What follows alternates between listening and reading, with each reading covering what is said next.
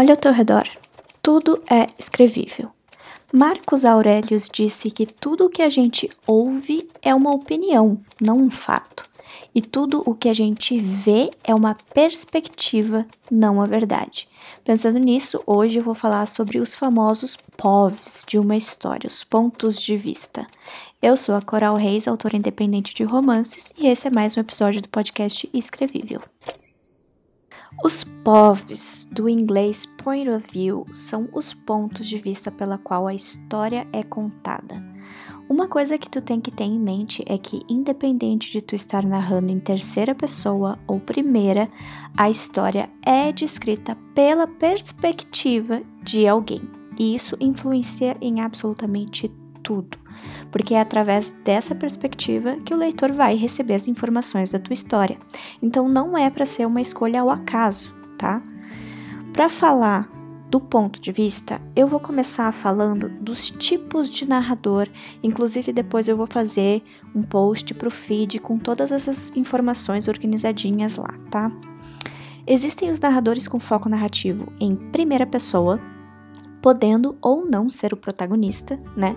E a grande questão aqui é que essa narrativa é limitada. O leitor só vai saber o que aquele personagem sabe.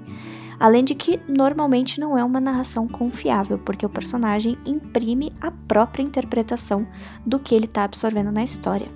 Mas a grande vantagem dessa narrativa é que ela causa um vínculo bem forte entre o leitor e o personagem, afinal de contas, a gente tem uma, imersão muito maior dos pensamentos, sentimentos, sensações, né? A gente, além de tudo, se sente íntimo do personagem, como se conhecesse ele de verdade. E aí a gente passa para os narradores com foco narrativo em terceira pessoa. Aqui, inclusive, muita gente confunde achando que essa é a narração do autor, mas a verdade é que o narrador em terceira pessoa também é um personagem, mesmo que ele não participe da história que está contando. E aí, dentro desse, desse grupo, tem o narrador observador, que ele só narra o que ele vê ou o que ele ouve, lê, né, tudo que tá ali é, na superfície. Ele não consegue saber o que que tá acontecendo dentro dos personagens, né, não sabe o que que ele sente, o que que ele pensa, nada disso. E tem o narrador onisciente que já tem essa capacidade de saber absolutamente tudo, inclusive os pensamentos, sentimentos, sensações e tudo mais o que houver para saber. A grande questão desses narradores em terceira pessoa é que eles podem ou não ser limitados, né? Um narrador limitado, da mesma maneira que acontece com o primeiro em primeira pessoa, ele sempre acompanha um único personagem por vez. Então, né, mesmo que esse personagem esteja acompanhado ou mesmo que tu opte por usar mais de um ponto de vista, é sempre um de cada vez. Para dar um exemplo aqui mais prático, né? Um narrador onisciente limitado. Se ele estiver narrando pelo ponto de vista, sei lá, do Luiz conversando com a Madalena, mesmo que ele tenha o poder de ler pensamentos, de saber sensações, etc, etc, ele só vai descrever o que acontece com o Luiz. Ele é limitado ao ponto de vista de um personagem. Então já começa por aí, que a escolha do narrador importa e atrelado isso vem a escolha do ponto de vista. Então, como saber qual vai ser o ponto de vista abordado na tua história? Para começo de conversa, só tu vai saber essa resposta, só tu tem o poder dessa decisão, porque cada história tem uma necessidade e não existe uma fórmula, nem uma regra que diga que tem que narrar assim, tem que narrar assado, tá? Me usando como exemplo, eu sempre escrevo romances sobre casais e eu amo escrever em primeira pessoa. Então a minha narração já começa limitada por isso, né? Porque um personagem nunca sabe o que o outro realmente está pensando, realmente está sentindo, então tem muito ruído na comunicação deles, mas como eu trabalho com romances, acaba que faz parte do, do conflito da história, querendo ou não, eu uso isso a meu favor. Por isso que eu gosto de usar esse tipo de narração. No meu caso, eu muitas vezes alterno a narração de um ponto de vista para o outro. Eu gosto de brincar com isso, de fazer, né, um capítulo de um, outro capítulo do outro, alternando dessa maneira. É, não precisa ser assim, né? Não existe uma regra absoluta de tipo, ah, X capítulos no ponto de vista de tal e Y capítulo no, no ponto de vista do, do outro, sabe? Não, é, não, não tem assim, ah, tem que ser um depois do outro. Não, cara, tu vai fazer do jeito que tu bem entender.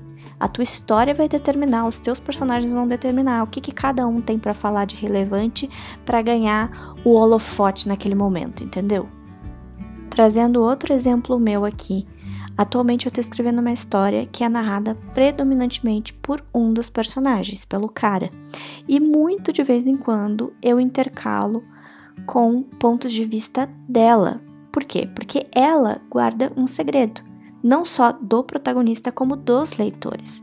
Então é uma história que eu realmente queria que o leitor descobrisse tudo através do protagonista. Então ela aparece muito pouco, entendeu?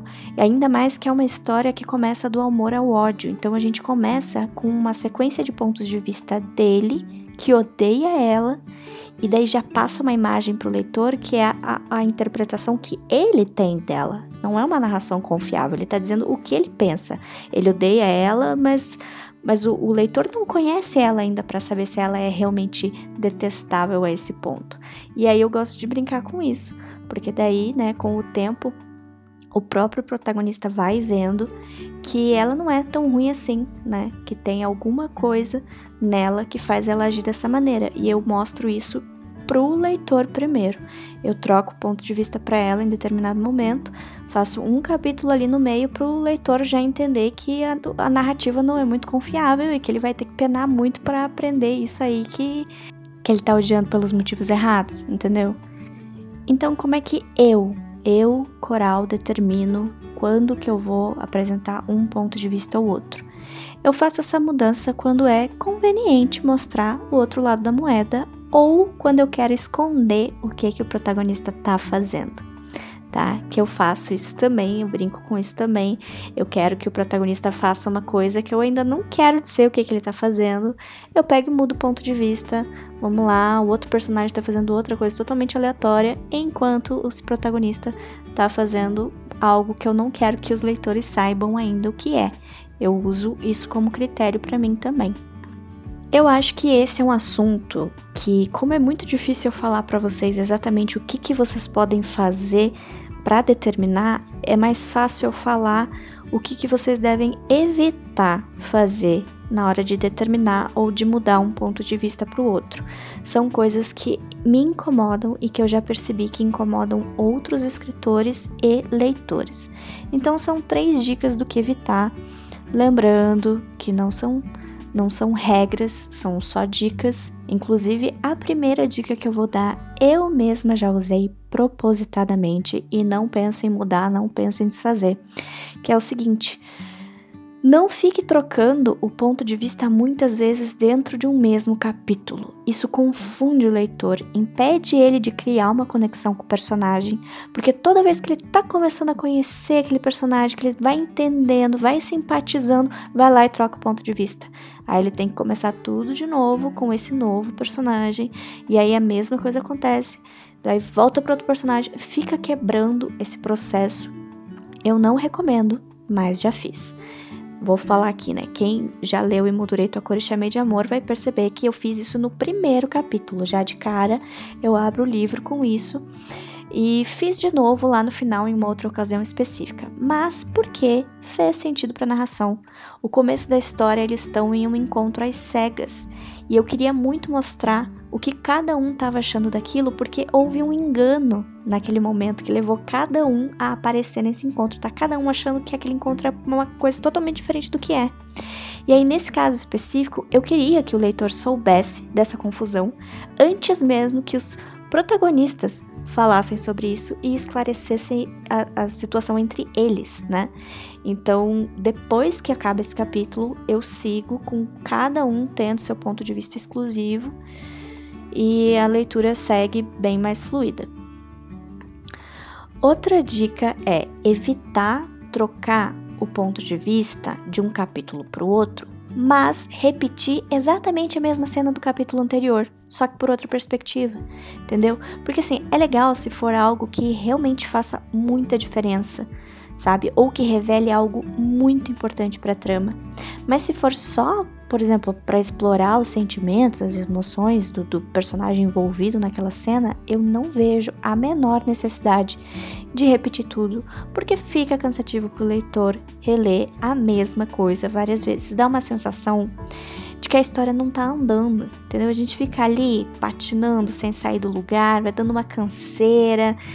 Então, assim, sempre que for trocar o ponto de vista de um capítulo para o outro, anda com a história. Faça os momentos seguintes é, serem de continuidade, não fica repetindo tudo que você já fez, já explicou, já mostrou. Dê sequência na história. A última dica do que não fazer é explorar milhares de pontos de vista dentro de uma mesma história. Da mesma maneira que ficar trocando ponto de vista no meio do capítulo, se tu usa muitos personagens narrando a mesma história, também corre o risco de deixar cada um deles muito superficial, de confundir o leitor, talvez o leitor não vai conseguir identificar quem que é o protagonista dessa história. Inclusive aqui eu vou abrir um parênteses para esclarecer que nem todo narrador é o protagonista da tua história são coisas diferentes, tá? Seja ele em primeira pessoa, seja ele personagem que é acompanhado pelo narrador em terceira pessoa. Eu inclusive vou fazer um podcast só sobre isso, mas tô citando aqui agora para tu entender que a tua história, ainda que tenha vários pontos de vista diferentes, é focado em alguém específico, alguém que é crucial para aquela história. Então, assim, partindo do princípio que cada protagonista precisa de um arco de desenvolvimento, né? Tu analisa aí de quem que é essa história. Depois que tu tiver isso definido, se tu tem um protagonista só, tu vai analisar quantos pontos de vista são realmente necessários para narrar a história dessa pessoa. Escolha só os relevantes. É isso, gente. Eu espero que com essas dicas do que não fazer, tu consiga descobrir o que fazer na hora de determinar quais são os pontos de vista que tu quer apresentar na tua história e também que te ajude a entender quando que é realmente necessário fazer a transição de um ponto de vista para o outro. E por hoje é isso, tá? Me sigam nas redes sociais, é só procurar lá no Instagram, TikTok, Twitter, Facebook, Pinterest, arroba escrevível, tô em tudo quanto é lugar que vocês possam imaginar. Tem o YouTube que tá sendo atualizado toda quarta-feira de noite. Essa semana eu postei um vlog meu de escrita, um dia inteiro comigo, mostrando como é que eu encaixo a escrita na minha rotina e dando muitas dicas de planejamento. Se eu fosse vocês, eu corria lá para assistir.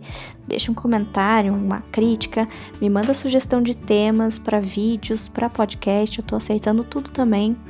Se tu é escritor iniciante, tá se sentindo sozinho, meio perdido, entra no nosso grupo do Telegram. Todos os links estão na descrição do episódio. Muito obrigado por ouvirem até o final e até semana que vem.